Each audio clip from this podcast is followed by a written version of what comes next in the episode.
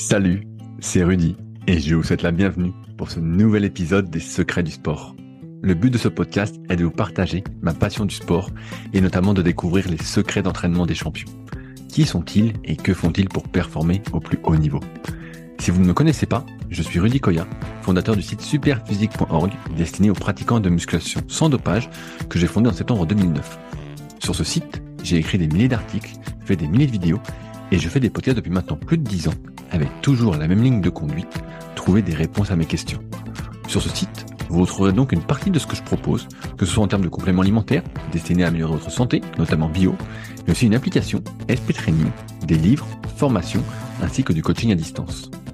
Aujourd'hui, j'ai le plaisir de vous partager ma conversation avec Vincent Foulonneau, champion de France d'aviron indoor sur 500 mètres. Comme vous allez le découvrir, c'est un acharné de l'entraînement qui sait ce qu'il veut, en plus d'être un spécialiste du vieillissement de par son travail. Je me suis régalé et j'espère donc qu'il en sera de même pour vous. Bonne écoute. Salut Vince, t'as la forme ou quoi? Salut Rudy, bah ouais, très bien. Euh, je vais beaucoup mieux depuis qu'il fait plus frais. Ah bon? Tu supportes pas la chaleur? Je la supporte, mais euh, ça, me, ça me casse les bonbons quand même quand il fait chaud. C'est marrant, bah alors pourquoi, pourquoi tu es à Toulouse alors? Je suis à Toulouse parce que la vie est douce, parce que j'aime bien le rose, euh, parce que j'aime bien le rugby et parce que j'ai, je suis né là-bas aussi, donc ça, ça aide. Est-ce que tu as un, passé de rugbyman? Euh, Quand j'étais jeune, j'ai fait du rugby à 7, à 13 et à 15, mais juste pour euh, pour rigoler en amateur, euh, pour découvrir le sport, quoi. Donc aujourd'hui, avec toi, il y avait deux sujets que je voulais aborder. Je vais commencer par le premier on s'est connu rapidement euh, via les compétitions, euh, on appelle ça d'aviron indoor, de rameurs pour ceux qui connaissent pas, euh, notamment quand j'avais fait une saison en, 2020. Et depuis, malgré le fait qu'on vieillisse, qui sera le deuxième sujet que je vais aborder avec toi, puisque tu es assez spécialiste là-dessus, étant donné que tu vieillis, mais aussi que tu es un spécialiste pour de vrai sur le sujet, tu as continué à progresser avec les années. et pourtant, j'ai pas l'impression que t'es le morphotype idéal pour euh, l'aviron indoor. Tu sais, quand j'avais fait championnat du monde bah, en, 2020, les, les, mecs qui étaient vraiment forts, bah, ils, faisaient, ils étaient aussi grands que moi, donc euh, 1m95, et c'est très grand, très long tout ça. Euh, et donc ma première question, c'est comment tu as atterri déjà dans cet univers un peu de l'aviron indoor? Comment tu t'es euh, mis à cette discipline? En fait, j'ai toujours voulu faire euh, de la compète à haut niveau, enfin haut niveau, aller le plus loin possible dans une discipline, mais qui me correspondait. Et euh, je voulais pas faire du rugby parce que je trouvais ça un peu trop violent pour moi. J'avais peur pour mes articulations. Euh, je, je suis pas un athlète qui est très très bon en endurance, donc euh, tout ce qui va être truc très long, même si j'adorais la course à pied à l'époque, euh, c'était pas trop pour moi. Je suis pas non plus un athlète fort, euh, je suis pas un Pokémon Force comme ce qui me permettrait d'être bon en haltérophilie ou en powerlifting à, à très haut niveau. je suis un espèce d'entre deux, donc ce qu'on appelle les athlètes de puissance. Et du coup, je m'étais dit, bah, ce serait pas mal que je me mette à, au cyclisme sur piste, euh, parce que j'étais vraiment, c'est un truc qui me, que j'aimais beaucoup, euh, enfin que je rêvais de faire. Mais malheureusement, à Toulouse, il n'y avait pas ça. Donc, euh, j'ai réfléchi, et puis ensuite, on m'a proposé de manière complètement euh, euh, impromptue de faire des compètes d'aviron indoor pour essayer, parce que j'étais pas trop mauvais au rameur à l'époque. Enfin, voilà. Et à l'époque, j'étais très très très bon en cardio. Euh, par exemple, je courais le 5 km course à pied en 20 minutes, mais je faisais 92 kilos. Donc, bon, pour les gens qui font la course à pied spécifiquement, ça peut paraître euh, pas forcément terrible comme score, mais quand on est lourd, c'est un très bon score. Et donc, je me suis dit que ben, ben j'avais le cardio, il me manquait plus qu'à m'entraîner spécifiquement et ça irait. Et, euh, et, voilà. puis mes premiers championnats de France d'aviron indoor, j'ai cru que j'allais crever sur la première, euh, le premier 500 mètres que j'ai fait à fond. ah merde. Euh, ben, moi, moi j'en ai, déjà vu qu'on fait un peu des sortes de petits comas. Tu sais, quand j'organisais des compétitions au Super Physique Gym, donc ma salle à proximité d'Annecy, t'as des gars des fois ils arrivaient, ils s'étaient pas du tout entraînés pour le 500 mètres rameur qu'on mettait dans les compétitions. Et les mecs ils allaient à fond. Et putain ils finissaient dans, les vapes quoi. Vraiment ils s'allongeaient, on les perdait quelques minutes quoi. Hein. Ouais, bah ça, ça, a été mon cas sur les premiers championnats de France. Ça m'a vraiment mis une claque euh, parce que je pensais vraiment, je pensais être bon en cardio, mais j'étais pas du tout bon en lactique. Et, euh, du coup, après, je me suis dit bon, je vais m'entraîner là-dessus. Je vais, je vais essayer de décortiquer tout ça. En plus, je trouvais ça très stimulant intellectuellement parce que euh, la, méthodologie d'entraînement de l'aviron euh, au 500 mètres sprint, euh, il y a six ans, était à faire parce qu'il y a personne faisait, tout, chacun faisait ses trucs dans son coin. Euh, maintenant, on commence à avoir des espèces de consensus à haut niveau, dans, au niveau de la méthodologie d'entraînement. Et, et, du coup, c'était rigolo de, de, se mettre à ça, de, de tester des choses. Et, et voilà. quand, quand tu as fait ta, ta, première compétition, ton premier championnat de France, combien t'as fait au 500 mètres? Euh, Une 23 points, quasiment une 24, une 23.6.7, je crois. Et donc là, tu dis que tu faisais 92 kilos lors de cette première compétition et tu mesures combien? euh, Je suis 1m78. Ok, donc tu étais assez lourd pour ton gabarit, mais quand même assez léger comparativement euh, au gars qui était devant, quoi. Il est assez petit, quoi. Ouais, totalement. Bah en fait, en aviron indoor, t'as que deux catégories, hein, comme tu le sais, moins de 75 kilos et plus de 75 kilos. Et en fait, il y a une espèce de, de, zone morte pour les athlètes qui pèsent entre 85 et disons 95 kilos, 100 kilos quasiment. Euh, c'est impossible de, de gagner. Quand on, enfin, en tout cas, c'est très très compliqué de gagner quand on est trop léger euh, dans la catégorie haute entre guillemets. Et, et donc là, bah, depuis, euh, donc ça fait six ans, donc c'était 2017 ton premier championnat. Euh, Aujourd'hui, tu fais combien sur le 500 mètres? Alors, mon meilleur temps réalisé, mais c'était à l'entraînement, c'est une 16.0 exactement. Et mon meilleur temps en compétition, c'est une 17.2. C'est le record de France Master, c'est ça? C'est le record de France Master, sachant qu'en élite, le record de France, c'est une 14.9 ou une 14.8, un truc comme ça. Ouais, mais c'est par Vincent, et Vincent, bah, il fait après ma taille, et il est plus lourd que toi, et euh, il a tous les avantages euh, ouais. pour faire euh, de l'aviron indoor. Et il, il s'était mis à, à, l'aviron tout court, et je sais pas trop ce que ça donne, je sais pas si tu, tu suis un peu. Mais J'avais entendu cette histoire, mais après, c'est pas du tout le même sport, hein, l'ergomètre et le, et le bateau. Est-ce que tu as déjà essayé sur l'eau Moi, moi j'avais été essayé justement au club à côté de chez moi, à Annecy, euh, à Annecy-le-Vieux exactement. Et j'avais été très surpris parce qu'effectivement, ça n'a rien à voir. Quoi. Le transfert ne se faisait pas du tout. Bon, en une séance en tout cas, ne se, ne se faisait pas du tout. Pardon. Oui, ouais, la composante technique est bien plus importante sur le bateau. Moi, je, je déteste ça. J'avais déjà testé avant le, de commencer l'avion indoor, parce qu'en fait, tu, enfin, c'est tout bête, hein, mais comme je suis dos à la direction où je vais, moi, ça, je supporte pas ça. Je préfère le kayak. Ah. Euh, tu vois, typiquement. euh, donc ouais, euh, l'aviron, c'est c'est pas trop mon truc sur euh, sur bateau. Comment ton entraînement il a évolué au, fil des années? Parce qu'aujourd'hui, je vois un peu ce que tu fais et on en reparlera après. Mais de 2017 par exemple à 2022, parce que là j'ai l'impression que tu as pris vraiment une autre tournure, euh, ton entraînement c'est beaucoup plus professionnalisé. Comment ça, ça a évolué? Je te donne un exemple. Moi quand je faisais des compétitions de rameur, j'y connaissais rien non plus comme toi. Et en fait, ça consistait à faire deux séances par semaine. Un coup, je faisais des 500 mètres, je faisais 5 fois 500. Et un coup, je faisais des 250 mètres. Et après, je descendais 100, 150. En gros, voilà, je faisais de la gnognotte en fin de séance. C'était un peu bidon. Toi, comment ça s'est organisé euh, au fur et à mesure des années, euh, jusqu'en 2022 inclus? euh, Comment expliquer? Ah, en, en, 2017, entre 2013 et 2017, je faisais les championnats de France de musculation. D'ailleurs, je crois ah que tu avais reçu chez toi Bien sûr, le, le, celui qui gagnait là, comment il s'appelait? J'avais invité effectivement à venir participer. J'ai oublié son nom. il était super sympa. Il avait un physique de fou. Ouais, ouais, ouais. Et ben du coup, je faisais des compètes contre lui. Ok. Euh, et euh, j'avais fait deux, deux ou trois fois, j'avais fait euh, troisième euh, au championnat de France de, de muscu. Mais euh, et en fait, et avant ça, en fait, je faisais beaucoup, beaucoup d'entraînements euh, type CrossFit, mais sans charge avec mon entraîneur et beaucoup de courses à pied. Et donc du coup, j'ai toujours développé un très, très gros cardio, mais aussi de la, de la masse musculaire, mais sur des volumes d'entraînement qui sont absurdes. Hein, C'est-à-dire, on s'entraînait malgré malgré la fac, je m'entraînais entre 15 et 20 heures par semaine et je faisais des volumes de reps euh, totalement absurdes, par exemple 500, 500 tractions euh, par semaine, autant en dips, autant en pompe, euh, des squats jump, des fends dynamiques, autant en burpees. Ah ouais, tu, tu une endurance de force monstrueuse, quoi. Voilà, c'est ça. Donc je m'étais dit que ce serait pas mal, tu vois, pour l'aviron de, de, de, maintenir ça. Euh, mais peut-être de rajouter un peu de charge. Donc du coup, la première année, euh, ce que j'ai fait, c'est que j'ai j'ai continué plutôt plus ou moins la même méthodologie que me donnait mon entraîneur avant cela. Euh, donc euh, beaucoup de volume, un peu moins de volume parce que quand tu commences à faire, euh, parfois je faisais des trucs du genre 300 squats à, à 40 kilos, à 50 kilos ou à, ou à 60 kilos euh, pour pour être un peu plus puissant. Et qu'est-ce que je faisais aussi et, et, sur le rameur, tu, tu faisais quoi alors? Euh, sur le rameur, je faisais euh, les, les, trucs euh, du 8 x 500 mètres avec deux minutes de pause. Je faisais parfois du sprint sur 100 mètres seulement, mais je faisais je faisais des tri, des, comment dire, des deux, trois entraînements de sprint par semaine, dont l'un d'eux était toujours à la mort, hein, c'est-à-dire en, mode lactique. Un des entraînements les plus durs que je faisais, c'était le, c'était trois blocs. premier bloc, c'est 6 fois 100 mètres avec 10 secondes de pause à balle. Euh, tu te reposes 7 minutes. Ensuite, 5 fois 100 mètres, 10 secondes de pause à balle, tu te reposes à nouveau un certain temps, et 4 fois 100 mètres avec 10 secondes de pause. Ok, et, et, ça, parce que tu parlais d'un coach, c'est quelqu'un qui te planifiait ça ou c'était de toi? Non, non, ça c'était c'est de moi. Euh, enfin, c'était de moi. C'est en partie de moi. Le, en fait, mon comment dire, celui qui m'a vraiment initié au monde du, du sport de haut niveau, à, à, la haute intensité, etc. Ça a été un peu comme un père spirituel pour moi. Il s'appelle Serge Moreau. C'est un, un, professeur de de, de sport à agrégé de sport à, à la faculté Pierre et Marie Curie.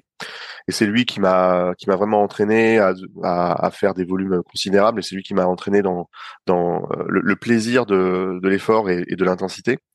Mais c'est pas lui du tout qui m'a coaché pour le ni pour la muscu d'ailleurs parce que il s'en fichait un petit peu hein, il faisait ça juste pour le fun euh, ni pour l'aviron pour ce qui concerne ce qui concerne le, les sprints euh, le sprint d'aviron euh, indoor là cette méthodologie là c'est parce qu'en fait j'ai remarqué que enfin c'était con à l'époque mon raisonnement comme j'avais failli crever sur le 500 mètres à et que du coup c'était très lactique, je m'étais dit il faut que je reproduise progressivement cette sensation de lactique. Et j'avais testé plein de protocoles différents. Et euh, ce protocole-là me mettait vraiment, vraiment, vraiment dans le mal, mais euh, me traumatisait pas autant qu'un 500 mètres pur. Euh, donc c'était comme ça que je suis arrivé à ça de manière complètement empiriste. Euh. alors après ça a évolué, hein, mais en tout cas c'est ça que je faisais la première année de compétition. Et donc des volumes euh, absurdes. et pour vraiment ne plus revivre cette espèce de, de petite mort, de crise cardiaque annoncée sur les 200 derniers mètres. Je vois exactement ce que tu veux dire. on, on, se rend pas compte, hein, c'est une zone noire. Euh, moi. En, fait, c'est l'effort le, plus dur. Hein. Pour moi, ça vaut un 400 mètres en athlétisme. Le 500 mètres au rameur, c'est l'effort le, plus dur que euh, tu peux faire d'un point de vue cardiaque, musculaire. Après les championnats bah, de France et qui a fait office aussi de championnat du monde en 2020, j'ai mis 20 minutes à récupérer. Quoi. Pour moi, j'étais mort. quoi. Ouais, mais le, en fait, le, j'ai, je, me suis penché sur la question, tu vois, pour faire un équivalent sur, sur la course à pied, etc. En fait, je pense que c'est même plus dur que le 400 ou le 800 parce que tu utilises les bras également, et donc du coup, t'as pas de tamponnage euh, de. Ouais, d'autres parties du corps, quoi. Ah c'est ça, voilà. Et du coup, ça, le, mur est vraiment, est vraiment d'une violence euh, inégalable par rapport à d'autres sports. Le mur lactique.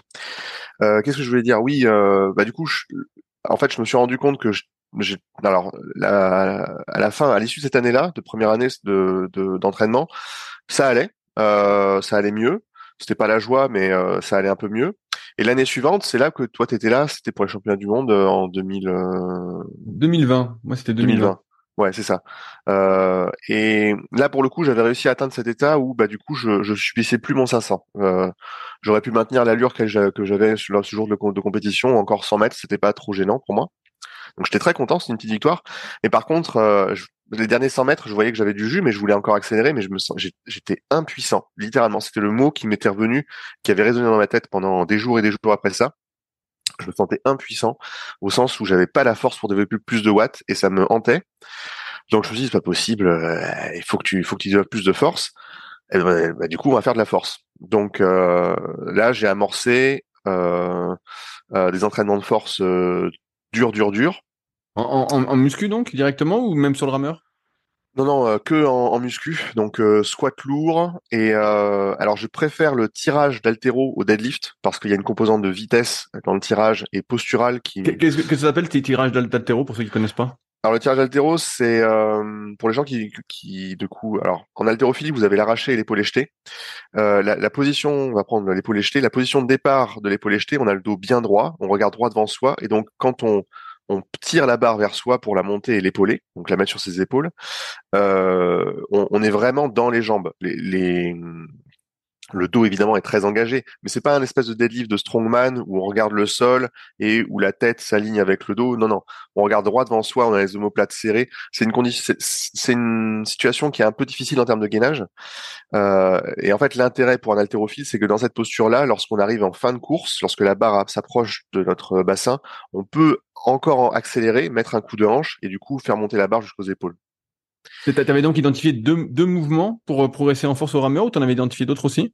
Euh, bah, après, il y a le, j'en avais identifié trois, euh, donc le squat, le tirage et puis le, le rowing. Alors que ce soit le seal rowing ou le bend rowing, tu sais le, le, tirage. Euh, ouais, pour le dos classique. Pour le dos, ouais. Je sais pas si c'est un nom en français le le seal rowing, le tirage planche. Ouais, ouais, ouais. Moi, j'ai tiré tirage planche en, en aviron. Bah, justement, ils disent tirage planche. En kayak aussi, moi, j'appelais ça le rowing planche, mais tous les noms. Et alors, justement, avant de de chercher à développer plus de force dessus, quels étaient tes perfs sur ces exercices-là? Euh, Alors, euh, au squat, j'ai toujours eu un deadlift absurde. C'est-à-dire que je crois que j'avais... Alors, en deadlift pur, hein, pas en tirage. En deadlift pur, j'avais un truc comme 2,50. Ok, donc c'était vachement fort. Donc c'est une super perf pour ceux qui savent pas, mais c'est une super perf. Voilà. Et mais par contre en tirage, quand j'ai quand, quand j'ai commencé à prendre le tirage, mon meilleur tirage c'était 140, 150. Ok, donc au, squat t'avais plus de mal alors? Et oui, du coup au squat, euh, mon meilleur, mon à l'époque mon RM c'était aux alentours de 150, 160. Ah ouais, donc ouais ouais. Bah je, je vois quand tu fais du squat que d'un point de vue, euh, je sais pas si mobilité ou morpho-anatomique, on voit que t'es pas très à l'aise au squat. ouais non, euh, c'est euh, j'ai des grosses difficultés là-dessus. Euh, je suis pas très très mobile au niveau des chevilles. Euh, je suis plus fort en dos. Euh, j'ai des segments faits pour euh, plus pour le deadlift. Et, et, et donc au tirage planche, tu mettais tu mettais combien à cette époque-là? Au tirage planche, quand j'ai commencé, j'avais un RM à 100. Ok, ouais, donc là t'étais pas très fort. Là, pour le coup, là t'étais pas fort du tout. Non, du tout. Du tout, Et, donc là, sur cette année-là où tu as vraiment cherché à prendre de la force, t'as gagné combien sur ah, Alors le tirage, je suis passé de 150 en tirage à un truc comme 240. Ah ouais, ah ouais, non, t'as, t'as, explosé, ouais. Ouais, c'est absurde, hein, complètement absurde pour le tirage. Le squat, pas tant que ça. Le squat, c'est mon, je suis monté à 200. Ouais, mais c'est bien aussi. Ah bah attends, c'est, c'est bien, c'est un super progrès. Oui, oui, non, bien sûr. Non, mais je, bien sûr. Mais après, je, je suis vraiment un asile de l'entraînement. Hein. C'est-à-dire que je fais tout ce qu'il faut pour m'entraîner. Euh, je me repose, je mange correctement. Euh, je, je fais vraiment tout ce qu'il faut. Donc, euh, pour le coup, euh, et puis j'imagine que j'ai une bonne génétique, donc euh, ça, ça m'aide un peu aussi. Et, et, sur le tirage planche, tu arrivé à faire des plusieurs répétitions à 100 kg ou même mieux encore? Oui, oui, bah le tirage planche, euh, j'avais un RM à 140. Ah ouais, ah ouais, donc t'avais hyper progressé. Et donc là, à l'issue de ces progrès en force, est-ce que tu arrivais à tirer plus de watts justement euh, et à faire euh, temps au 500 ou euh, tu avais lâché l'entraînement, on va dire lactique entre guillemets, et en fait tu t'écroulais? Ah ben en fait, ce qui s'est passé, c'est que du coup, le lactique, euh, j'ai à nouveau pris une baffe à la compétition suivante, euh, mais j'ai quand même gagné mes premiers championnats de France. Euh, C'est-à-dire que j'ai fait une 17.4, un truc comme ça. Euh, j'ai gagné deux secondes et demie sur mon 500 mètres en, en, en, un an. Ah ouais, donc ça valait le coup là. Ouais, là, ça valait le coup. Et, et là, j'ai compris un truc, c'est que quand on est petit, on peut, en fait, les, les grands rameurs peuvent se permettre d'avoir une fréquence plus élevée sur le sprint euh, parce qu'ils n'ont pas besoin d'avoir euh, de mettre une amplitude max sur le mouvement, ce qui leur demanderait des contraintes mécaniques énormes. Et par contre, quand on est petit, donc euh, on peut pas se permettre d'avoir une, euh, une fréquence trop élevée. Mais par contre, chaque coup doit compter et donc il faut être extrêmement fort physiquement. Est-ce qu'à ce, moment-là, tu faisais parce que pareil, moi c'est un truc que j'ai découvert bien après mon passage rapide dans l'aviron indoor, à faire des séances, tu sais, à telle cadence pour justement, nous en on appelle ça travailler l'appui, mais travailler la force de chaque coup. Est-ce que tu as commencé à faire des séances comme ça après? Ouais, euh, en fait, il y a un Anglais qui s'appelle euh, Chris Scott, je crois. Qui oui, je, je, vois, un ancien, un ancien lanceur de marteau. Ouais, et qui fait beaucoup d'aviron indoor, qui est, qui est un. Qui est monstrueux. monstrueux, c'est un des meilleurs mondiaux là-dedans. Il a arrêté cette année, mais peut-être qu'il reprendra plus tard. Et du coup, lui, c'est un grand fan de ça. Et donc, je me suis inspiré de ses entraînements. Euh, j'avais discuté, pardon, j'avais discuté un petit peu avec lui, et euh, il m'avait dit qu'il y avait, il y avait, il a lui, il avait deux repères. Euh, C'était le 500 mètres sprint lent en cadence lente, et le 1000 mètres donc je m'étais entraîné là-dessus, mais l'année suivante après. Et alors, est-ce que tu as euh, regagné encore? Parce que de 1.17.4, en changeant un peu ton entraînement ce coup-ci, est-ce que tu as regagné encore? Ben, En un an, j'ai regagné après, du coup, euh, une seconde à peu près. Ah ouais, ouais super. Ouais. Ah bien. Et, euh, et là, maintenant, du coup, l'objectif cette année, c'est de passer à une 15, quoi. Alors aujourd'hui, moi, je te suis beaucoup sur les réseaux et c'est là où je voulais en venir. Je vois que tu fais un volume d'entraînement cardio de style entraînement croisé monstrueux, mais vraiment que ce soit sur vélo, qui a notamment, je te vois sur, sur vélo euh, de ce que tu mets sur tes captures d'écran, mais assez monstrueux. Euh, et je te pose la question, alors j'imagine que t'as pas la réponse, mais quelle est ta réflexion derrière? Parce que moi j'ai l'impression qu'en faisant tout ce travail vraiment lent, ouais. bah tu vas devenir lent. toi, c'est ta, ta réflexion? Voilà, bah, voilà. explique-moi ta, ta réflexion. en fait, le, ma semaine est structurée de la manière suivante. J'ai trois entraînements de très haute intensité. Le premier entraînement, c'est lundi, c'est le sprint rameur euh, où je, je, vais à la guerre le lundi. Je, je, je vraiment chaque chaque chaque mètre, euh, je le consomme comme si c'était le dernier repas de ma vie. Euh, le mercredi, c'est le squat, c'est tout ce qui est jambes, squat lourd. Mais cette année, je fais plus du front squat que du back squat euh, parce que j'ai j'ai meilleure sensation sur le le, le front euh, au niveau de la développement de la force et parce que j'ai atteint un peu un espèce de plateau de verre sur le back squat et donc euh, faire du, du, lourd en front me permettra de mieux progresser en, en back. Et euh, pour le tirage, euh, je fais ça le vendredi, mais le tirage, j'ai atteint ce que je voulais. J'ai 280 en tirage euh, sans ah ouais, ceinture. C'est ouais, énorme. C'est ça commence à, à suffire. Je je veux pas monter plus que ça. Je pense qu'en plus c'est pas la fois où j'ai fait 280, je me suis dit eh, si je vais au-delà de 300, je pense que ça va être compliqué pour les articulations. Bref, euh, donc euh, qu'est-ce que je veux dire? Donc et du coup autour de ça, euh, donc ça, ça me permet d'être fort, donc d'aller très très vite sur 100 mètres, 200 mètres, 250 mètres. Mais par contre, pour tenir le très très long, je me suis rendu compte, donc là, les 250 derniers mètres, en fait la seconde moitié du 500, euh, faire du lactique une fois de temps en temps, c'est bien, pas tout le temps. Faire de la VO2 max, c'est totalement inutile dans mon cas. Euh, le, la meilleure chose que je puisse faire, c'est faire du très très long, donc de la zone 2. Et par rapport à ça, euh, c'est vraiment c'est grâce à Sean, c'est Sean qui m'a qui m'a éclairé, Sean Seal de la chaîne Upside Strength euh, avec sa zone 2. Euh, j'ai euh, le fait de développer ma zone 2, mon endurance fondamentale, ma FTP sur une heure et compagnie. Ça en fait, ça me permet de simplement reculer la, la, la, le mur lactique que je prends sur 500 mètres de quelques secondes. Et là, je commence d'ailleurs à avoir des bons chiffres, enfin des chiffres j'ai une bonne estimation de ce qu'il faut faire du coup maintenant pour avoir un 500 mètres sans trop prendre le mur. Il faut que je fasse des séances de 3 heures de zone 2 euh, et idéalement par rapport à ce que je fais, il faudrait que je les fasse à 200 watts. Bon, suis ok, pas, et, bah, bah, alors, alors je, vais te demander justement euh, pourquoi tu fais pas ces séances à basse intensité directement sur le rameur, sur le côté plus spécifique, et que tu choisis de les faire euh, sur le vélo? Est-ce qu'il y a une raison particulière? Ah ouais, euh, je suis incapable de tenir trois heures sur un rameur. Même une heure, j'ai déjà fait une heure une fois. Euh, j'ai perdu mes mains, j'avais plus de gainage, plus de dos pendant une semaine. Euh, en plus, le, comme tu dis, le fait de le faire sur rameur spécifiquement, comme le rameur est un sport de puissance où il faut être explosif sur chaque coup, si tu t'habitues pendant des heures à avoir un mouvement lent, neuromusculairement parlant, et comme tu dis, tu deviens lent sur le sprint. Alors que le vélo, c'est très différent. Tu peux faire du vélo. Pour moi, c'est d'un point de vue mental, nerveux, c'est pas du tout la même chose. Mais le rameur, non, non. Euh, j'ai essayé pendant, c'était euh, l'année dernière, de faire du long sur rameur, sur euh, entre une demi-heure et 50 minutes. Et la seule chose que ça faisait, c'est que ça me faisait, ça me faisait perdre mon gainage et ça me fatiguait beaucoup trop pour la force. et ça me faisait pas tant progresser que ça pour le cardio. Donc je me suis dit, je vais faire plus de volume sur le vélo. Et comme ça, au moins, j'économise la fraîcheur de mon gainage pour la force. Donc là, ça correspond à quel volume d'entraînement en termes d'heures par semaine? Euh, de quoi, la zone 2 Non, non, euh, tout confondu. Ah, je suis à entre 20 et 25 heures. C'est, énorme, non? Ben, c'est-à-dire que j'ai de base, euh, j'ai j'ai 8 heures de zone 2, donc déjà ça ça ça fait un gros morceau. la force, c'est c'est quoi? C'est donc la séance de sprint, c'est une heure. La séance de bon après il y a les temps de pause. Hein. le, le squat, c'est deux heures, deux heures et demie. La, le tirage, c'est pareil. Euh, sachant qu'après le, la séance de tirage rajoute euh, encore une heure de tout ce qui va être euh, traction lestée, muscle up. c'est ça, ça j'ai vu que tu étais assez fort sur les tractions lestées justement. Ouais, mais ça c'est grâce à mon entraîneur. Il nous a, il nous, j'ai pendant 10 ans, j'ai fait 500 tractions par semaine. C'est absurde l'endurance que j'ai développée par rapport à ça. Euh, à grâce ou à cause, hein, parce que. ouais, grâce, j'ai envie de dire plutôt là. Mais ouais. Et, euh, et après, je fais aussi. J'ai remarqué que le faire de faire du, du push press et des épaules, donc euh, des chaînes euh, antagonistes au tirage, euh, me donnait une meilleure tenue au niveau des épaules sur le rameur. Donc je fais ça maintenant aussi en plus.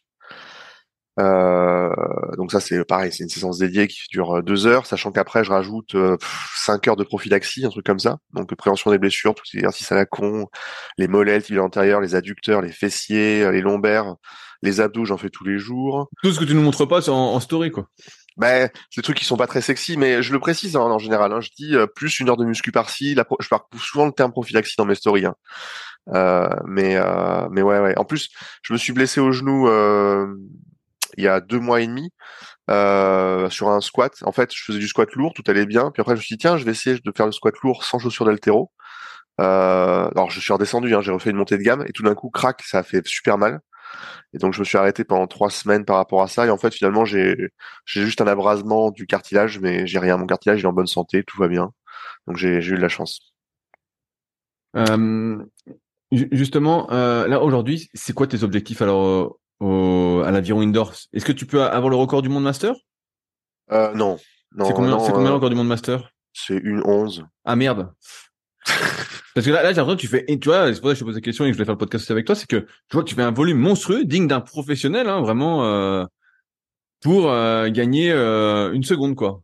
En gros, En si fait, j'ai compris. Ouais, mais le, le- ce que je, je alors, ce, tu vas, je, je vais, ce que je vais te dire, ça va peut-être te paraître pas du tout humble. Euh, Mais non, mais dis- dis-moi, façon, il faut croire en soi. Hein. oui, oui, mais le, disons que je crois de ce que je vois que je suis probablement le meilleur ou l'un des deux ou trois meilleurs athlètes en aviron indoor, mais pour ma taille. Parce qu'il y a Oui, bah ouais, athlète, c'est vrai que euh, t'étais petit, c'est ce que je disais au début, ouais, t'es petit. Ouais, je suis 1m78. Alors bah maintenant je fais 104 kilos par contre, donc je suis quand même plus gros. Mais euh, le pour ma taille en fait, alors le c'est un truc que j'ai discuté avec euh, Loïc Schna, ah j'ai oublié son prénom, son nom pardon. Enfin c'est le champion euh, de Suisse d'aviron indoor avec qui je discute beaucoup, c'est il est super sympa. sur Insta et en fait il me disait qu'en gros dans l'histoire de l'aviron indoor des gens qui se sont descendus à une 15 ou en dessous aux, aux 500 mètres qui faisaient moins d'un mètre 85 il y en a 5 en gros Bah, mais il y a personne qui soit descendu à cette vitesse-là en faisant moins d'un mètre 80, parce que moi c'est mon cas. Euh, donc du coup j'aimerais bien être, être capable de faire tu une 15 points quelque chose pour euh, juste pour voilà pour euh, pour solidifier le fait que j'ai réussi à atteindre cette limite là qui est quand même à mon avis proche des limites humaines en étant nati. Euh, euh, Tu, tu parlais de 200 watts en, en zone 2 sur le, le vélo. Est-ce Ouais. que t'as as, fait quoi? T'as fait un- des tests pour déterminer ta puissance critique, euh, pour déterminer tes zones dessus? Euh, ouais, enfin surtout le surtout la FTP euh, functional fresh. euh, Ok, t'as fait, un fait test 20 minutes alors. Non, une heure. J'ai fait Ah, t'as fait une heure directement, t'as pas fait. euh, ok. Ouais. je l'ai fait, je l'ai fait deux, trois fois d'ailleurs parce que j'aime bien ce test. Je sais pas pourquoi je suis complètement con par rapport à ça. Je suis un peu, euh, j'aime bien les trucs. euh, Bah, c'est plus précis que 20 minutes, hein, c'est sûr. euh. Oui, oui, c'est vrai, mais euh, ouais. Et du coup, le, le, mon, mon, ma FTP maintenant, elle est à 240 watts hein, à peu près. Euh, et l'objectif c'est de monter à 300, mais euh, bon, euh, je sais pas si je pourrais y arriver. C'est un truc que sans que je, je sur lequel je m'entraînerai après même avoir après avoir été rameur, parce que je trouve ça rigolo. Qu- Qu'est-ce que tu penses de faire des séances euh, type un peu justement force sur vélo pour le rameur? Tu vois, j'avais interviewé Hugo Beuret, qui est en équipe de France d'aviron. Et moi, pareil, pour nous j'avais fait, euh, ça j'en ai pas parlé tout à l'heure, mais cette saison d'aviron indoor, je faisais une fois par semaine du vélo, euh, donc du bike erg en poussant comme un malade et tout, en faisant vraiment des, des sprints, on va dire, dessus. Et j'ai trouvé, je trouvais que ça m'aidait, tu vois. euh. Est-ce que ça, c'est un truc que tu as essayé ou t'essayes pas du tout? Euh, ouais, je j'ai essayé en fait je, toutes les semaines. J'ai un jour dédié où je fais une séance cardio où ça varie un petit peu, où je, je change la zone. C'est le, le mardi en général. Donc là aujourd'hui, euh, bon aujourd'hui j'ai pas fait grand chose. Hein. J'ai fait euh, j'ai fait du ski erg, mais euh, vraiment très très gentil parce que j'étais complètement claqué. Mais normalement du coup je varie. Donc soit c'est un- une semaine ça va être du ski erg en je sais pas moi du 10 fois une minute euh, on, une minute off. Une autre fois, ça va être du 4 fois 5 minutes à l'éco-bike avec euh, 3 minutes off. Euh, une autre fois, ça va être du bike erg en 4 fois 4 minutes, 4 minutes on, 4 minutes off, vraiment VO2 max, des trucs comme ça. Euh, ou du sprint. Euh, c'est plus rare le sprint en général. Et hum, en fait, je sais pas si ça m'aide. euh, ce qui est sûr, c'est que la variation du stimuli m'aide à, à, à, à voir euh, où sont mes défauts, et ensuite euh, j'accentue pour corriger ces défauts. Ouais, c'est intéressant tout cet entraînement croisé. En fait, tu varies vraiment beaucoup les ergots, quoi. Ouais. Le, par exemple, le, le ski erg, je me suis rendu compte que ma, ma en faisant du ski que j'avais une, euh, une, euh, chaîne abdominale devant là, qui était pas très très forte en fait. Euh, et en fait, comme le ski est vraiment un mouvement antagoniste au, rameur au niveau du buste, si euh, tes abdos sont pas très forts sur le ski ça veut dire qu'ils seront pas forcément très forts sur le, rameur euh, pour la tenue du, buste. Euh, et d'ailleurs, c'est à cause de ça que depuis euh, deux mois là, je fais des abdos comme un comme un connard. Euh, et ça ça m'aide vraiment. Je sens une très grosse différence là sur euh, sur le rameur. Me- hier, j'étais vraiment très vraiment pas en forme parce que j'ai eu des euros toute la journée. Enfin, c'était euh, voilà. Et euh, j'ai réussi à faire un- quand même un 200 mètres euh, en 28 secondes, c'est-à-dire à une 10 de moyenne. Euh, donc maintenant, ça, j'arrive à, à maintenir ce genre de de, de wattage. euh, donc c'est à peu près une 10 c'est 1000 watts à peu près un peu plus euh, de manière consistante sans même en étant fatigué donc c'est voilà c'est ça. Je m'entraîne et dès que je vois qu'il y a un truc qui va pas sur des variations d'entraînement bah, j'essaye de corriger. Mais je pousse pas non plus la machine euh, inutilement. C'est-à-dire j'essaie pas de, de chasser plusieurs lièvres en même temps. J'en chasse un et je le corrige. Et une fois qu'il est corrigé je passe à un autre. C'est quoi le, le plus bas temps que t'as vu en instantané? Là, tu parles d'une 10, t'as déjà vu euh, une 5 euh, sur bah attends pour qui? Pour moi? Ouais, toi. Ah, mon meilleur, euh, ouais, c'est 1,06. 1,06, ah ouais, tu tires comme un fou. Ah ouais, putain, tu tires comme un sac. Bah, non, pas tant que ça, en fait, parce que les, tu prends Cameron Warham, par exemple, le vice-champion du monde, euh, il a, je crois qu'il est déjà descendu à 59. Ouais, mais bon, il, il, il, fait plus de 2 mètres. Moi, je l'ai vu à côté de moi, le type, et il fait au moins 115 kills, quoi. Ouais. Enfin, 120, ouais, par là. Ah ouais, le type est énorme. Et, euh, et justement, je voulais revenir sur, sur ton poids. Tu disais que tu faisais 92 kilos au début, là, tu fais 104 kilos. Ouais. Moi, j'avais remarqué aussi quand je faisais ces compétitions de rameur, bah, j'avais grossi exprès pour, la compétition parce que je voyais que ça m'aidait. Euh, Est-ce que, est-ce que toi, c'est aussi une stratégie euh, que tu as utilisée et dont tu t'es rendu compte que le, poids t'aidait euh, énormément? Euh, ben, en fait, au début, je, j'ai, en fait, je, à l'époque où je passais ma vie à faire du cardio, je faisais 91, 92 kilos. Donc, quand je commençais à faire de la force, j'ai explosé, je suis passé à 100 kilos. Voilà. Et ensuite, bah, j'ai un petit peu optimisé encore un peu la prise de masse pour monter. Mais euh, cette année, tu vois, typiquement pour les championnats de 2022, j'ai voulu monter bulker parce que je me suis dit que c'est quand même vraiment très utile. Et je suis monté à 108, mais j'étais grassouillé. Mais est-ce que tu étais plus fort sur le rameur? Ben oui, j'étais plus fort sur le rameur, euh, mais j'ai, je me sentais pas bien euh, physiquement et, euh, et au niveau en termes de santé, je me sentais, euh, c'était, c'était pas très agréable malgré le fait que je fasse énormément cardio. Et donc, euh, en plus, je me suis créé une addiction au sucre qui m'a bien, bien fatigué, bien énervé parce qu'il fallait que je m'en, débarrasse pendant deux mois. Ça a été compliqué. Euh, donc, j'ai décidé là après ça que j'avais pas, euh, j'avais pas bulké comme un, comme un abruti. J'allais juste m'entraîner normalement, avoir le poids que j'ai. Donc là, tu vois, je suis redescendu à 104. Parfois, je suis à 103, parfois, je suis même à 102. Et je me, je me préoccupe plus du poids maintenant. Euh, la seule chose qui m'intéresse, c'est la perf. Euh, parce que au bout d'un moment, enfin, tu vois, je suis à, je suis à 78, je suis à 103, 104 kilos, donc je suis à plus, euh, 26. 26, c'est déjà beaucoup, beaucoup, beaucoup. Je, je suis à mes limites hein, physiologiques. Euh, si j'essaie de prendre plus, euh, c'est, je suis assez persuadé que ce sera délétère pour ma santé. Là, tout à l'heure, tu parlais de, de petites douleurs euh, au genou. Ouais. Euh, Est-ce que tu as d'autres petites douleurs avec cette pratique bah, hyper intensive qu'on, je pense que personne n'imaginait pour euh, en aviron indoor quoi? Euh, Aucune. Le, moi, je, mon, ma spécialité c'est la prophylaxie, donc dès que j'ai une petite douleur, alors ça arrive, hein, je la corrige, je, je ne force pas dessus. Donc euh, à l'heure actuelle, non, je suis en, je suis en parfait état de santé. Euh, mais par contre, bien sûr, parfois, j'ai des petites douleurs par, au genou ou alors à la cheville, aux avant-bras. Ça arrive souvent, des espèces de, de, de tension extrême dans les avant-bras. Euh, et donc, du coup, si je cumule trop de, de, de, travail dessus, ça me fait des, des contractures et donc derrière possiblement des tendinites. Euh, du coup, je, comme je le vois arriver, parce que je commence à avoir un certain, nombre d'années d'expérience, je stoppe tout de suite, je masse, j'en parle à mon kiné parce que j'ai un j'ai un kiné que je vois une fois par semaine une kiné. Et, euh, et voilà, le, ça se règle gentiment. Euh. T'as quel âge aujourd'hui, Vince? Euh, J'ai 35 ans. Est-ce que tu penses que tu as encore une grosse marge de progrès? Parce que on, va venir un peu à ce deuxième sujet, le, vieillissement. Tu es plutôt un expert sur le sujet.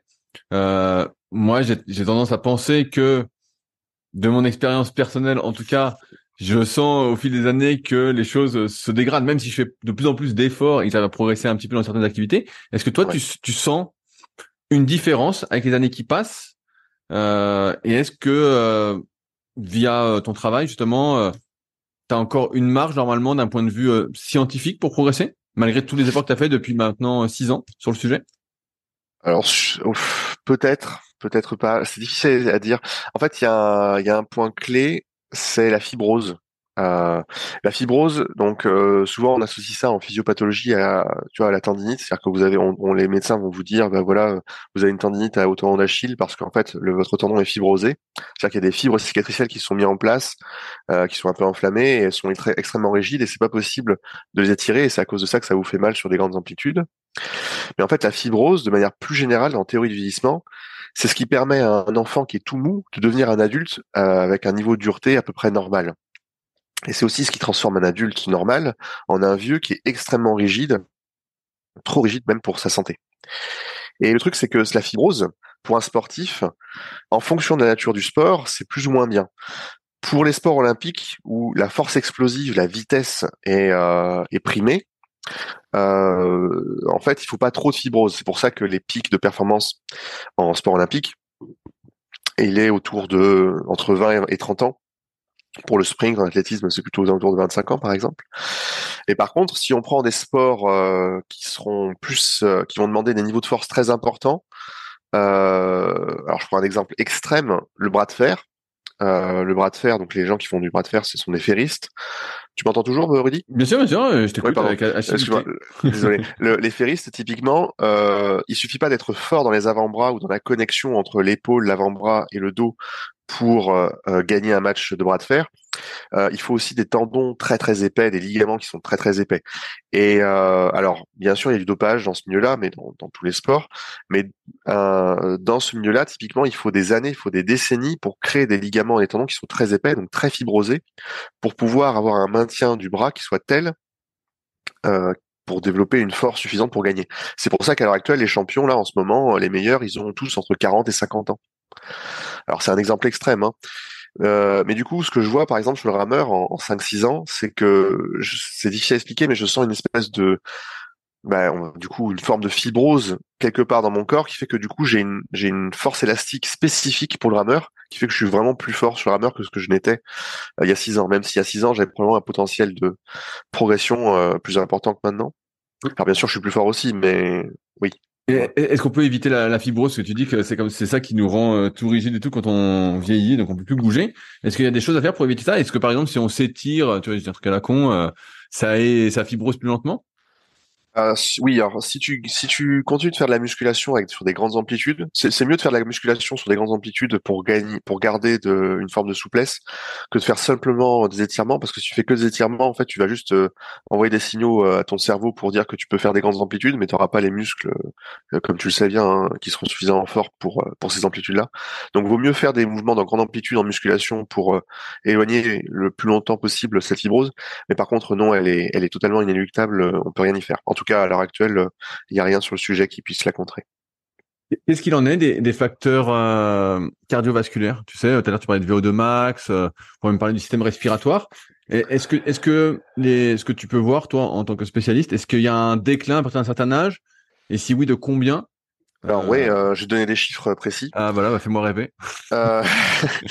en gros, donc on, a quand on étudie la modification des performances en fonction de l'âge chez les êtres humains, donc ça explose jusqu'à entre 20 et 30 ans, ça, atteint une espèce de plateau euh, légèrement descendant à partir de 30 ans, jusqu'à 40 ans, 40, 45 ans, et ensuite ça décroît et ça, accélère. La décroissance décélère euh, exponentiellement euh, jusqu'au jour où bah, finalement on passe l'arme à gauche.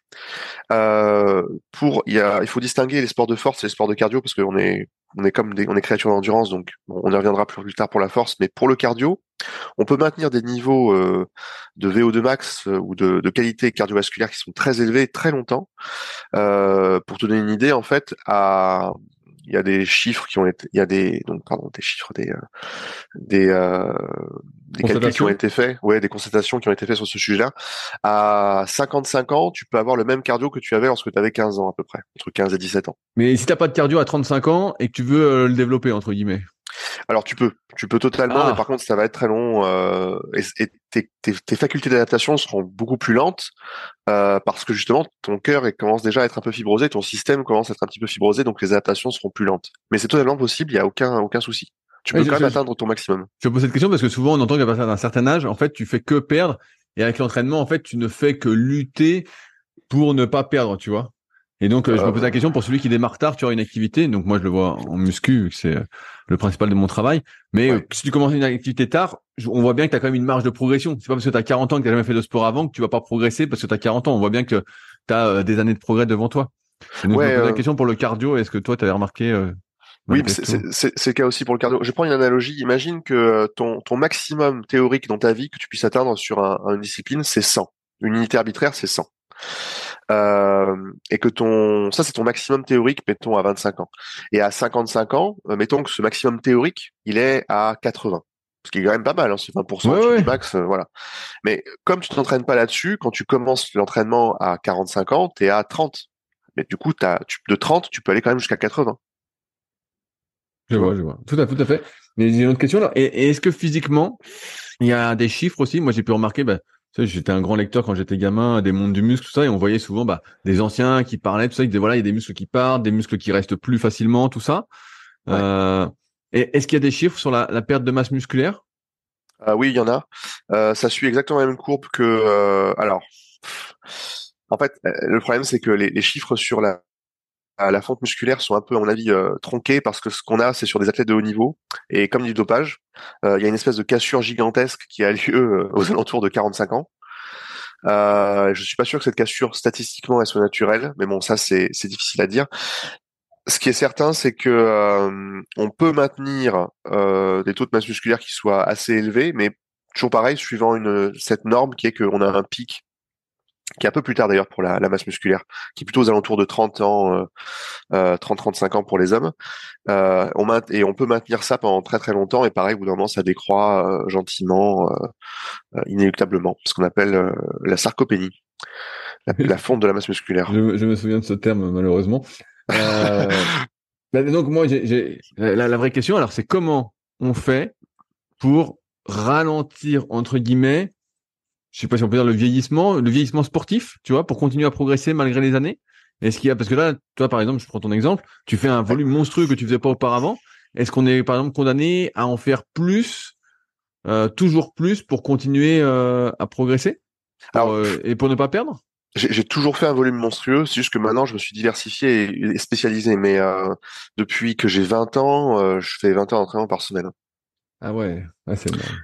Euh, mais par contre, euh, en fait, ce qui était très important aux yeux de mon entraîneur, c'était les facultés de récupération. Et selon lui, euh, pour récupérer, euh, parce qu'en fait, oui, c'est un truc ça, ça devrait peut-être intéresser. Mon entraîneur, il faisait, il avait 54 ans quand il m'entraînait, il était capable de faire 80 tractions dynamiques. il était capable de monter le Mont Ventoux en moins de deux heures, enfin en une heure quarante, comme ça. Enfin, il avait des capacités cardiovasculaires absurdes, des capacités d'endurance absurdes.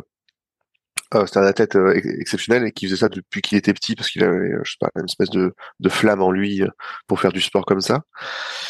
Et euh, attends, je suis en train de me perdre. Oui, euh, le les capacités de récupération, tu me disais. Ouais, les, lui, son, son dada, son, son, il m'a toujours dit ça, c'est que si tu veux pouvoir maintenir des hautes qualités physiques, il te faut des hautes qualités de récupération pour pouvoir t'entraîner énormément. Et en fait, pour développer ces qualités de récupération, la seule méthode, c'est de progressivement augmenter le volume. Pas l'intensité, mais le volume de rep. Alors ça peut paraître très euh, contradictoire avec le fait que bah, si on fait trop de volume, on peut bousiller les articulations. Mais encore une fois, en fait, si on fait les choses progressivement et que on ne va pas dans la douleur, qu'on ne, on ne va pas trop dans l'inflammation, que c'est-à-dire qu'on ne s'entraîne pas sous la douleur, en fait, il n'y a aucun souci. Euh... Est-ce qu'il est y a une, une, limite en termes de temps quand même? À partir de même peu importe l'intensité, à partir de, de laquelle, euh, duquel ça va devenir néfaste? De par rapport la, à la, durée de l'entraînement à basse intensité pour augmenter tes capacités de récupération Est-ce qu'il y a une limite de temps au-delà euh, duquel ça va devenir néfaste? Je pense que pour la majorité des gens, cette limite de temps, elle n'existe pas vraiment parce qu'on est tous contraints par le boulot. Euh, et que donc en gros si les gens ils peuvent y consacrer 20 heures par semaine il euh, n'y a pas de souci euh, c'est progressivement hein, bien évidemment. Oui très très progressivement hein, le ouais non c'est des trucs qui se construisent sur des années et des années hein, c'est pas c'est pas c'est pas tu passes pas à 20 heures d'un coup sinon tu prends juste une tarte et puis tu tombes malade et puis voilà. Mais oui tu te blesses sinon. Mais oui il y a probablement la limite en fait elle est euh, c'est une question de temps à mon avis c'est une question d'alimentation c'est une question de repos aussi parce que la moitié du travail c'est le repos. Et à un moment donné euh, quand tu t'entraînes dur 10 heures il faut dormir 10 heures ou 12 heures. Et, euh, et à un moment donné il faut aussi travailler pour gagner ses sous. Donc du coup euh, je pense pas qu'il y ait une limite pour la plupart des gens euh, sauf si on est euh, on a on a toutes ces journées de dispo. Là il faut faire un peu plus attention. Est-ce que tu penses que les, les circuits justement d'endurance de force que tu pouvais faire plus jeune ça peut s'inscrire dans cet entraînement un peu à basse intensité, si tu as des niveaux de force suffisants pour augmenter tes capacités de récupération, toi, développer ton endurance de force localement? Ben moi typiquement le, parce que je fais du coaching à côté euh, les, les gens que j'introduis à la, à la musculation qui va être en bonne en bonne en bon état euh, de avoir une bonne santé et une, bonne condition physique je leur fais faire des, des volumes euh, absurdes des entraînements qui durent une heure. Alors où ils vont faire un circuit sur 10 exercices différents mais euh, tu fais 10 exercices différents où tu fais 10 reps chaque fois par minute, tu vois, ben en fait au final tu as fait 100 reps par par bloc Euh, et en, du coup, il se développe à la fois un très bon cardio, une très bonne endurance musculaire. Alors c'est sans charge hein, au début, hein, ça se fait vraiment à quoi Ouais, ouais bah, j'imagine que tu fais 10 fois 10 autres tractions, c'est déjà pas mal. oui, oui, alors, évidemment, traction, mais même ça peut être, tu sais, au, au, tirage horizontal aux anneaux, tu vois. Ou, ouais, bien sûr. Mais euh, donc ouais, euh, c'est ce volume-là te permet d'avoir de, des, des, des, effets très très rapidement euh, bénéfiques sur ta santé. Et la, la raison derrière, profonde derrière, c'est parce qu'on est des créatures d'endurance et que donc on réagit très très bien au volume avec peu de récup. Voilà. Et, et sur l'alimentation, ouais. euh, tu sais, on entend tout et, et n'importe quoi sur le sujet, sur euh, comment réduire euh, son vieillissement. Il y a eu un, documentaire là, moi j'ai regardé sur Netflix sur les zones bleues que je connaissais déjà euh, depuis un petit moment, je sais pas si tu as regardé. Mais bref, à chaque fois, on nous dit qu'il faut se restreindre d'un point de vue alimentaire, il faut manger moins que ses besoins, il faut manger à 80% de son remplissage, voilà. Voilà, voilà. Bah, dis-moi tout, comment je ralentis mon vieillissement du point de vue alimentaire? Est-ce que, est-ce que, parce que tu vois, quand tu fais du sport, ouais. comme tu l'as dit, bah, tu, toi, t'en fais beaucoup plus que moi, mais toi, ça te fait manger beaucoup plus, tu te suralimentes, entre guillemets, même si tu grossis pas. Et est-ce que ça va pas un peu à l'encontre aussi de, ça va pas accélérer le vieillissement de faire ça? Alors, c'est c'est très très très compliqué. Euh... Fais-moi fais simple. Alors, pour ce qui est, ouais, le, pour comprendre le vieillissement dans sa, dans sa globalité, il faudrait que je parle des 12 marqueurs de vieillissement et j'ai déjà fait un podcast là-dessus il y a deux semaines avec euh, Kevin Dumont. Euh, oui, mais je suis passé sur son podcast aussi. Euh... Ouais, donc, euh, podcast si c'est un truc qui vous intéresse et que vous n'avez pas trop vous avez envie d'avoir mal à la tête, vous pouvez voir ça. Mais de manière très simple par rapport à la diète, euh, je voudrais dire la chose suivante, c'est que il y a une espèce de biais de langage euh, qui vient de la recherche, qui vient des chercheurs et notamment des chercheurs euh, anglo-saxons sur la restriction calorique ou le restriction diet. Euh, en fait, dans les pays anglo-saxons, il y a énormément d'obésité. On demande aux gens de se mettre en restriction calorique euh, alors qu'en fait, ça correspond finalement simplement à un régime normal. C'est simplement de manger euh, à peu près ses besoins. C'est ça qui se passe. Et du coup, il y a un espèce de transfert de vulgarisation sur le grand public en mode il faut manger en dessous de ses besoins. Ça a été en plus euh, accentué, augmenté par le fait que au Japon, notamment le régime d'Okinawa, les gens ont tendance à manger légèrement en dessous de leurs besoins en permanence. En tout cas, c'est c'est ce qu'on croyait pendant très longtemps. Et donc, comme les Japonais dans ce coin-là vivent jusqu'à plus de 100 ans, on s'est dit bah c'est la clé pour vivre très très longtemps. Mais en fait, c'est une question d'énergie. Si vous n'avez, si vous mangez en dessous de vos besoins, vous mourrez inéluctablement au bout d'un moment parce que vous êtes en déficit calorique tous les jours. Donc à un moment donné, vous maigrissez, vous maigrissez, vous maigrissez et vous disparaissez littéralement. Euh, donc non non, il faut juste manger à ses besoins et euh, ce qui ce qui est délétère pour la santé au niveau de, du régime alimentaire, c'est euh, de manger les choses dont le corps n'a pas besoin. C'est surtout ça l'idée fondamentale. Quand on fait du souvent ils viennent me voir, ils disent ouais, je veux avoir une, alimentation anti-inflammatoire, euh, donc mangez pas de sucre, euh, que des myrtilles, des avocats, de l'huile de colza, je sais pas quoi. mais le problème c'est que quand on fait un marathon par exemple, ou un effort, même pas, pas forcément un marathon, mais juste un, entraînement de muscu classique, une, petite séance de running, si euh, vous donnez pas à votre corps les nutriments dont il a besoin, donc euh, des protéines pour la muscu, simplement des glucides euh, plus ou moins complexes pour le, la course à pied, en fait, euh, il va il va souffrir le corps d'un point de vue métabolique, d'un point de vue physiologique, d'un point de vue cellulaire. Et ça, pour le coup, c'est délétère. Si le, manger un prendre un smoothie de myrtille après un marathon est beaucoup moins bon pour la santé que de prendre euh, des, euh, des gaufres euh, au miel et à la confiture. Parce que qu'est-ce que tu me racontes? Momentanément, après un marathon, tu as tellement besoin de sucre, ton corps a tellement besoin de sucre que lorsque tu absorbes du sucre, ça crée une cascade antiradicalaire au niveau cellulaire qui est extrêmement bénéfique pour la reconstruction de l'organisme et pour le métabolisme. Si, le corps ne récupère pas ce dont il a besoin, il va s'inflammer, donc envoyer des radicaux libres partout. Il y a plein de choses qui vont se passer qui sont pas forcément bonnes pour la santé sur le moyen et long terme. De la même manière, si tu fais un effort, un effort de musculation très intense, une grosse séance de muscu, mais que tu manges pas assez de protéines derrière, tu vas surinflammer ton système et ça c'est délétère aussi. C'est qu'une question d'équilibre. Alors par contre, bien sûr, ce qu'on observe, donc là je, je revois, on va reprendre un peu de hauteur, c'est que quand on regarde l'espérance de vie des, euh, des Olympiens et qu'on compare ça à l'espérance de vie euh, des, des, de la population la, la, en meilleure santé qui soit chez les sédentaires, ce qu'on observe, c'est que les super centenaires, typiquement, il y a les, chez les gens normaux qui font pas de sport à haut niveau, les, les, les plus vieux, ils meurent entre 5, entre 105 et 110 ans, 105, 112 ans. C'est très très très très vieux. Et chez les Olympiens, euh, qui pourtant s'entraînaient euh, de manière complètement folle euh, pendant une grosse partie de leur vie, et pour certains se sont dopés, ce qui est très délétère pour la santé, euh, ils meurent entre 90 et 100 ans. Donc il y a une espèce de gap seulement de 10 ans euh, entre ceux qui s'entraînent très très très très dur, mais qui font tout correctement pour leur santé et leur performance, et ceux qui s'entraînent pas, mais qui ont une génétique très très adaptée pour vivre le plus longtemps possible.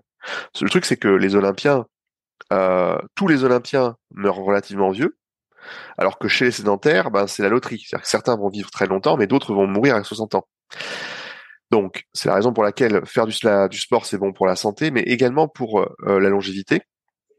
Parce que typiquement, en ayant un meilleur système cardiovasculaire, en ayant plus de mitochondries, en ayant un système neuromusculaire grâce à la musculation de meilleure qualité, on prévient les maladies métaboliques comme le diabète, on prévient les maladies neurodégénératives comme Parkinson et Alzheimer, ça, ça concerne la muscu, le fait de faire la muscu prévient ce genre de choses.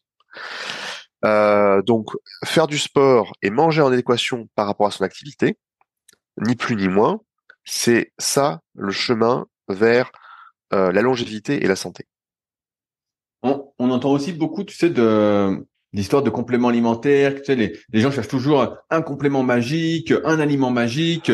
Les Est-ce qu'il y a parmi toute cette jungle vraiment des choses qui font euh, une différence? Ouais. Sur ce vieillissement, sur ce ralentissement un peu du vieillissement? Ouais. Euh, il y en a, il y en a quelques-uns. Ah, fais-moi rêver. Euh, je suis prêt. Je le note tout. Alors là, il y en a un qui est très connu, qui est connu depuis longtemps maintenant, c'est la créatine. Euh, la créatine permet de renforcer de manière absurde euh, le système neuromusculaire. Euh, ça augmente l'épaisseur des gaines de myéline qui entourent tes motoneurones, donc du coup ça prévient vraiment très fortement les maladies neurogénératives. Ça a même des effets sur la vision chez les personnes âgées, donc c'est très très puissant. donc, bah, alors évidemment, à, consommer avec modération. Ça, ça, veut pas dire qu'il faut en consommer 30 grammes par jour. Quoique, il y a une étude qui sont, qui sont, et les gens ils se sont demandé, tiens, puisque tout le monde dit que il y a encore des gens qui disent que la créatine c'est mauvais pour les reins, voilà ce qu'on va faire. On va donner 30 grammes de créatine pendant 5 ans à des gens obèses qui ont déjà des reins en mauvaise santé. On va voir ce que ça fait. Ils sont tous morts. oui, ça, y a, non, euh, tout allait très bien et ceux qui ont pris la créatine ont perdu du poids par rapport à ceux qui n'ont pas pris. Ah. Et, et leurs reins étaient en parfaite santé. Donc ça n'a aucun rapport. Alors je vais pas expliquer les détails de ce qui se passe dans le rein parce que c'est trop chiant. Mais la, la, la créatine et la consommation de viande n'est pas mauvaise pour les reins. Voilà, juste je précise encore une dernière fois ça. Euh, ensuite, dans les trucs qui sont très très efficaces pour la santé, tu as les oméga 3. Alors les oméga 3, simplement parce que la plupart des gens en manquent par leur alimentation. Euh, on a tendance à manger trop d'oméga 6 euh, à cause de, de, notre nourriture au quotidien. pourquoi c'est important les oméga 3 Alors, il y a deux points pour lesquels c'est très important et pour lesquels peut-être que ça vaut le coup de se supplémenter. On je du poisson tous les jours, des petits poissons. Parce que le problème, c'est que les petits poissons, c'est qu'ils peuvent être, ils peuvent être enrichis en plastique, métaux lourds et perturbateurs endocriniens, donc c'est compliqué aussi, hein, notre monde à l'heure actuelle. Alors, pourquoi c'est intéressant les oméga 3 Parce que, euh, primo, toutes vos membranes cellulaires de toutes vos cellules sont euh, faites avec des acides gras.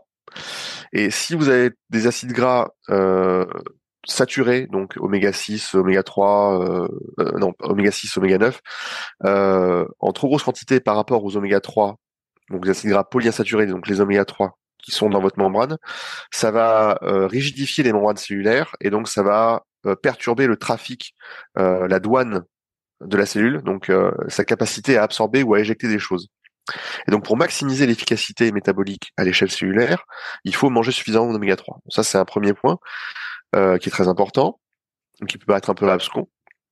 Le second point qui est très très important, qui est peut-être un peu plus près de nous, c'est que Lorsque euh, on tombe malade, lorsqu'on a une inflammation à cause d'une adaptation, donc à chaque fois qu'on s'entraîne, euh, il y a une petite inflammation qui se crée et la résolution de cette inflammation crée des adaptations.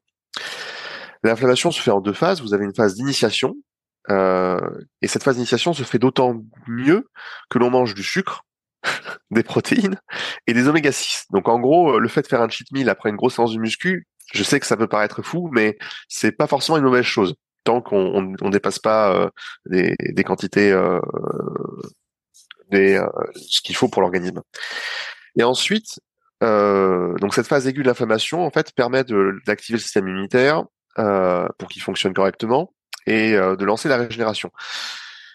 La régénération, elle se lance euh, complètement lors de la phase de résolution de l'inflammation, qui est la seconde phase. Et la phase de résolution de l'inflammation ne se lance que si on a des oméga 3 à notre disposition, en, grande partie, euh, ce qu'on appelle les facteurs de résolution de l'inflammation. Si on n'a pas ces facteurs-là, donc des oméga 3, l'inflammation ne, ne s'éteint pas, le feu de forêt continue. Et là, pour le coup, ça peut devenir chronique et euh, ça peut devenir grave, ou en tout cas mauvais pour la santé momentanément, voire grave sur le long terme. C'est la raison pour laquelle on voit des différences entre les gens qui font une séance de muscu, qui ont des courbatures pendant trois semaines, et d'autres qui, en fait, ont des courbatures pendant seulement une semaine. Ça peut être une explication euh, immunitaire simple, euh, qui est qu'en fait, il y, en a, y parmi les entre les deux groupes, il y en a certains qui mangent beaucoup plus d'oméga 3 et les autres pas assez c'est parce que la résolution de l'inflammation ne se fait pas correctement chez un groupe que chez par rapport à l'autre.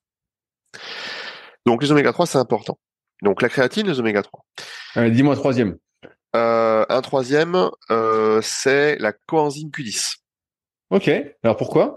Alors, la coenzyme Q10, c'est un truc, c'est une molécule qui est utilisée dans la chaîne de transport des électrons dans les mitochondries. Et les mitochondries, en fait, c'est un truc qui est très utile aux mitochondries. Et les mitochondries, ça sert à utiliser l'oxygène qu'on absorbe pour la convertir l'ADP en ATP, donc créer des créer du potentiel énergétique dans euh, nos cellules, et donc pouvoir bouger. Si nos mitochondries sont en mauvaise santé, qu'elles sont moins fonctionnelles, ça a des conséquences, ça peut engendrer quasiment toutes les maladies connues pour l'être humain.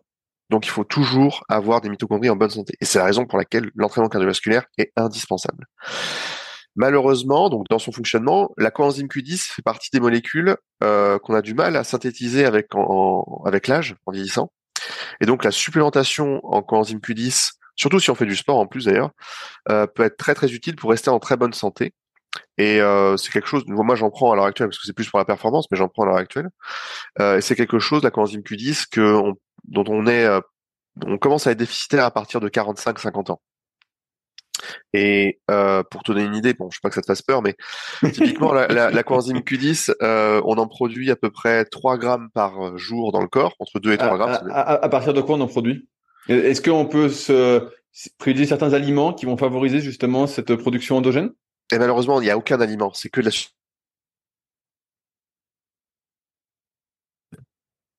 c'est que nos cellules qui les produisent cette, euh, cette, cette molécule, la coenzyme Q10. Puis j'en trouve pas d'orientation. C'est pas une vitamine, c'est pas un macronutriment, c'est autre chose. Et, et, et euh, en termes de quantité, combien faut en prendre? Est-ce qu'il y a des chiffres euh, un peu clairs, euh, sécures euh? Ouais, ouais, mais justement, j'y viens. Donc, en gros, on en produit entre 2 et 3 grammes par jour, entre 2000 et 3000 milligrammes par jour. Et ce qu'on a remarqué, c'est que chez les personnes sédentaires qui ont 80 ans et plus, ces gens-là, ils ne produisent plus que 200 milligrammes par jour au lieu de 2000, 3000. Donc ils ont perdu 90% de leur production. c'est la raison pour laquelle il y a plein de personnes âgées qui meurent simplement d'une crise cardiaque. Alors, euh, les recommandations, c'est de compléter jusqu'au 3000 ou 2000. Donc ça veut dire que quand on a 40-45 ans, on se complémente en général aux alentours de 200 mg, 400 mg, voire 600 mg. Ça dépend des gens et de leur activité. Mais quand on est très âgé, hein, c'est-à-dire quand on a 75 ans et plus, on peut se permettre de prendre un gramme euh, de, de coenzyme Q10, il n'y a aucun souci. Euh, est-ce qu'on sait mesurer justement combien on en produit avec des analyses? Oui, oui, on, en produit naturellement entre 2000. Euh, non, mais je, je veux dire, est-ce que toi, tu peux faire une analyse de sang, par exemple, et dire voilà, vous produisez tant de coenzymes alors oui, ça doit, ça, doit, se faire, mais par contre, ça doit coûter euh, cher, parce qu'en général, tous les trucs, euh, toutes les molécules qui sont hors des, des standards de santé euh, médicaux, pour les détecter, ça, ça, te, ça doit te coûter un petit truc, un petit billet. Mais oui, c'est totalement possible de savoir combien on, en produit, au moins localement. J'ai une autre question, plus sur les, articulations. Ouais. Là, tu parlais de, de fibrose musculaire. Ouais. avec l'excès de sport, on va dire ça comme ça pour caricaturer un peu. Euh, est-ce que les articulations s'usent et si oui, comment Et c'est quoi le processus en fait? Est-ce que pareil, ça fibrose euh, Il y a de moins en moins de plus en plus de collagène, ça bouge de moins en moins, ça se raidit Comment ça fonctionne ça? Alors, je suis pas un spécialiste d'articulation. Je sais que les articulations, simplement, le cartilage disparaît progressivement lorsqu'on lui met des contraintes inutiles et qu'il il s'use, quoi. C'est la raison d'ailleurs pour laquelle la force n'est pas très bonne sur le long terme. Euh, et donc soulever des charges très très lourdes. Quand je dis la force, c'est vraiment garder des RM élevés, quoi. Euh, mais par contre, le truc, c'est que le cartilage se régénère. Alors, il se régénère comment t'expliquer? Très lentement. Le... très lentement, ouais, et, euh, et seulement par un effet de pompe lorsqu'il est lorsqu'il bouge. Euh, et c'est la raison pour laquelle, encore une fois, les activités cardiovasculaires sont très très importantes pour régénérer le cartilage. La seule façon qu'un cartilage va se régénérer, c'est en mouvement. Donc, faut pas que le mouvement soit douloureux. Ok, donc c'est toujours c'est toujours le, principe de bouger, bouger, bouger, ouais. euh, même à basse intensité, surtout à basse intensité, pour que ça puisse entre guillemets s'activer quoi. C'est ça. Mais le problème, c'est que quand tu bouges, tu prends le risque de te blesser ou de mettre une contrainte mécanique euh, pas forcément bonne. Et donc, euh, on, est on est pris entre le marteau et l'enclume jusqu'à la fin de nos jours par rapport à ça. Il faut qu'on bouge, mais le fait de bouger est un risque aussi. Mais sur le long terme, quand même, c'est ce que montrent les études épidémiologiques, la balance bénéfice-risque euh, est toujours en faveur du fait de bouger et donc de faire du sport. C'était quoi exactement ton boulot, Vince, au jour le jour? De quoi maintenant? Oui, oui, oui. C'est quoi ton boulot? Euh, je suis formateur euh, dans un master en nutrition euh, et dans une licence de protection de l'environnement. en nutrition, j'enseigne tout un tas de conneries sur le vieillissement, les marqueurs, la physiologie. pour les gens de l'environnement, je leur enseigne juste les maths et les statistiques, les outils classiques d'analyse statistique. Et ensuite, à côté de ça, je suis coach sportif, préparateur physique, spécialisé en prophylaxie. Et euh, je suis euh, je suis aussi certains athlètes de, de, de bon niveau. Euh, et à côté de ça, qu'est-ce que je fais encore euh, Alors avant j'étais magicien mais j'ai arrêté. Oui, j'ai vu que tu fais des tours de magie de temps en temps. En fait, je pose cette question-là parce qu'on voit que c'est un sujet qui, qui, te passionne un peu cette histoire du vieillissement. Et en fait, à part t'entendre dans des podcasts, tu vois, il y a où des fois tu fais des trucs sur Instagram, euh, tu fais pas de d'articles, tu fais pas de longues vidéos, tu vois. Et, euh, et alors, je te pose la question, c'est pourquoi? Quand est-ce qu'on peut, bénéficier de, cette expertise? Bah, vous pouvez me contacter sur Instagram et on peut en discuter. Moi, j'aime bien discuter avec euh, des gens comme toi, tu vois, qui ont de l'expérience et, euh, et du bagou dans le domaine du sport. Euh, et puis voilà, ça, ça suffit. Après, je suis, je suis très occupé parce que j'ai quand même plusieurs boulots sur, en même temps et j'ai, j'ai pas la foi de moi-même de faire des vidéos d'une heure sur tel et tel sujet. En plus, je pense que comment dire Je pense que de manière générale sur le, tu vois, l'entraînement physique, etc. Le sujet est quand même relativement bien couvert par. Euh, ben, ouais, mais là, par exemple, sur, l'alimentation, on voit que là, je, t'ai arrêté parce qu'on fait un podcast, euh, voilà. ouais. Pour pas faire euh, trop long non plus, mais on voit que tu peux dérouler, dérouler, dérouler. Et je, je sais pas, les auditeurs, je pense, se manifesteront aussi, mais je pense qu'ils seraient intéressés, tu vois, d'en savoir encore plus. Moi, j'écoute tous les podcasts où tu passes, donc. Euh, voilà, à chaque fois, je vois que, tu vois, moi, je t'ai emmené sur d'autres sujets, entre guillemets, sur d'autres trucs j'ai essayé en tout cas, et on voit que tu en as encore euh, en réserve, quoi. Donc. Euh... Ouais, ouais. Bah, après, j'enseigne en master nutrition. Il faut bien que je me connaisse un petit peu en alimentation. Ce master nutrition, c'est où? C'est à Toulouse, donc? Il y a des gens. Quoi? À Toulouse, ouais.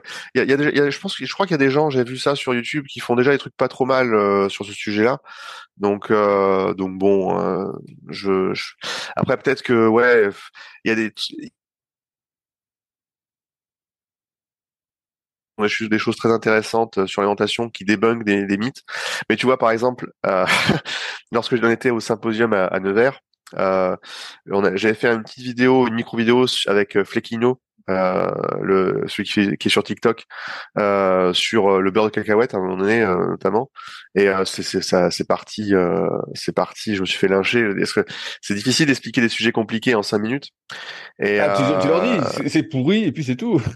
Ouais, ouais, non, bien sûr. Non, mais je, j'ai gardé, euh, je, je garde, euh, je, reste sur mes, euh, sur ce que je pense, mais c'est juste que, tu vois, le, je pense qu'il y, y, a différents niveaux de complexité au niveau de l'alimentation et que à, partir d'un certain niveau, qui est plutôt le niveau qui moi m'intéresse, euh, c'est mieux de faire ça sous forme de podcast une fois de temps en temps, mais je pense que ça permet les gens si, si peut-être si, si, je faisais une chaîne là-dessus. En tout cas, ça, ça serait beaucoup de temps d'investi pour pas tant d'efficacité que, que ça. Mais bon, après, c'est mon point de vue. en tout cas, là, j'essaie de me justifier, mais surtout parce que je pense que j'ai pas envie de. Oui, oui, bien sûr, bien sûr. Non, mais je te pose la question parce que je, moi, tu vois, je serais intéressé si tu avais, euh, par exemple, une rubrique, je sais pas, un Patreon ou un truc un peu payant, tu vois.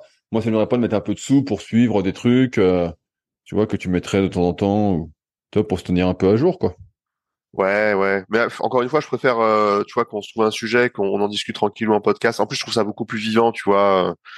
Euh, moi, enfin, tu vois, j'ai fait des petits posts Instagram sur les, marqueurs de vieillissement. Faut que je les finisse d'ailleurs. J'ai pas encore pris le temps pour ça. Mais euh, ça, ça emmerde un petit peu. Je, je, je préfère discuter. C'est beaucoup plus vivant avec des gens bien. C'est, mieux, je trouve. Bon alors, si, si les gens après ce podcast veulent en savoir plus et discuter avec toi, Vince, comment, comment ils font? Bah, il me contacte sur Instagram. Euh, puis, euh, puis voilà, en général. C'est quoi, ton Instagram? Mon Instagram, c'est Vin Health Standard. Health comme la santé. Comment tu l'écris? C'est H-E-A-L-T-H? T-H, ouais. Health, c'est pour santé en anglais. Et standard, ben standard. Et il y avait, il y a des tirets entre les deux. Et voilà. Ok, donc ça, c'est le moyen le plus simple de te contacter? Ouais. Ben, ouais, euh, ouais, ouais, c'est plus simple. Et, et, bah super Vince. Bah, je te prends pas trop de temps parce qu'on est déjà en soirée et je sais pas toi, mais la fois tu m'as proposé de faire le podcast hyper tard et euh, moi je dors euh, tôt. je dors tôt. Mais euh, en tout cas, bah, c'était euh, c'était super intéressant. Tu vois, j'avais plein de questions et toi à te poser. Ça m'a pas mal éclairci. Euh... en fait, t'es une bête quoi. En fait, je vais résumer le truc. ce sera le titre du podcast. C'est une bête. et, en tout cas, c'était bien cool pour moi. On a des pistes et puis qui sait, euh, peut-être qu'on en fera un deuxième justement plus euh, nutrition, euh, parce que je vois que tu as plein de trucs à dire et tout sur le vieillissement. Donc, bah amis, hein. auditeurs, n'hésitez pas à vous manifester si vous en voulez plus, comme moi, ce sera avec plaisir. moi, ça fait plaisir de, discuter avec toi. en plus, ça fait, ça, je te suis, j'écoute ce que tu racontes, tu vois, j'aime bien, j'aime bien ton discours, j'aime bien ta pédagogie, et ça, ça me fait très plaisir de pouvoir faire un podcast avec toi. Bah ouais, bah peut-être un deuxième alors. bah super. En tout cas, Vince, merci encore à toi. Et puis de toute façon, euh, nous on se tient au jeu. Et puis euh, pour les auditeurs, n'hésitez pas à, à vous manifester, pardon. Salut à tous. Si vous êtes encore là, c'est sans doute que l'épisode vous a plu. Dans ce cas, je vous invite grandement à m'aider à faire grandir ce podcast en mettant une note de 5 étoiles et un commentaire d'encouragement sur l'application de podcast où vous l'écoutez et plus particulièrement sur l'application podcast d'Apple.